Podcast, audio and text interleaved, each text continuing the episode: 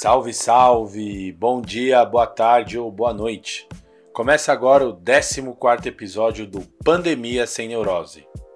E aí, todo mundo conseguiu se cadastrar para receber o auxílio emergencial?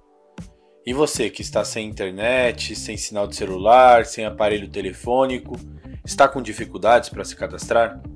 Vem com a gente que explicamos como fazer o cadastro para receber o auxílio emergencial.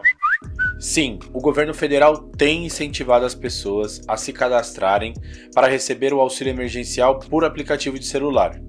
É realmente uma maneira mais segura, evita grandes aglomerações, o contato com outras pessoas e, portanto, freia a disseminação da doença. Mas não é todo mundo que tem acesso à internet ou a um sinal de celular bom, né? Infelizmente, parece que o governo não conhece muito bem o povo brasileiro.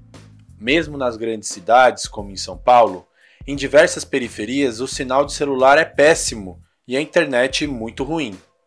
Diante desse cenário, o que fazer? Uma possibilidade é a de pedir ajuda para algum familiar ou amigo que tenha bom sinal de internet e de celular.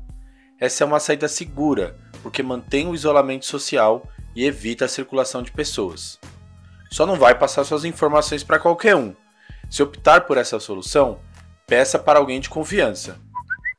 A outra possibilidade é a de ir a uma casa lotérica ou uma agência da Caixa Econômica Federal. Basta você levar seu CPF, pedir para ser cadastrado e pronto. Se você optar por essa opção, evite horários com muita movimentação no banco ou nas casas lotéricas e não se esqueça de usar uma máscara de proteção. Vale inclusive aquelas caseiras. É também importante lembrar que quem não tem uma conta na Caixa Econômica Federal ou no Banco do Brasil pode receber o dinheiro do auxílio emergencial normalmente e sem pagar taxa alguma em qualquer banco é só passar as informações da sua conta quando se cadastrar. Quem quiser também poderá receber o auxílio emergencial nas agências da Caixa Econômica Federal, em terminais de atendimento eletrônico e em casas lotéricas. A outra opção é receber por meio de depósito na conta. Este podcast é um oferecimento das iniciativas de comunicação Alma Preta, Desenrola e Não Me Enrola e Periferia em Movimento. Se quiser saber mais sobre os impactos do coronavírus nas periferias de São Paulo, procure nas redes sociais e no Google o Desenrola e Não Me Enrola, o Alma Preta e a Periferia em Movimento. Os portais cobrem temas ligados às periferias de São Paulo e às injustiças sociais, raciais e de gênero na cidade e no país.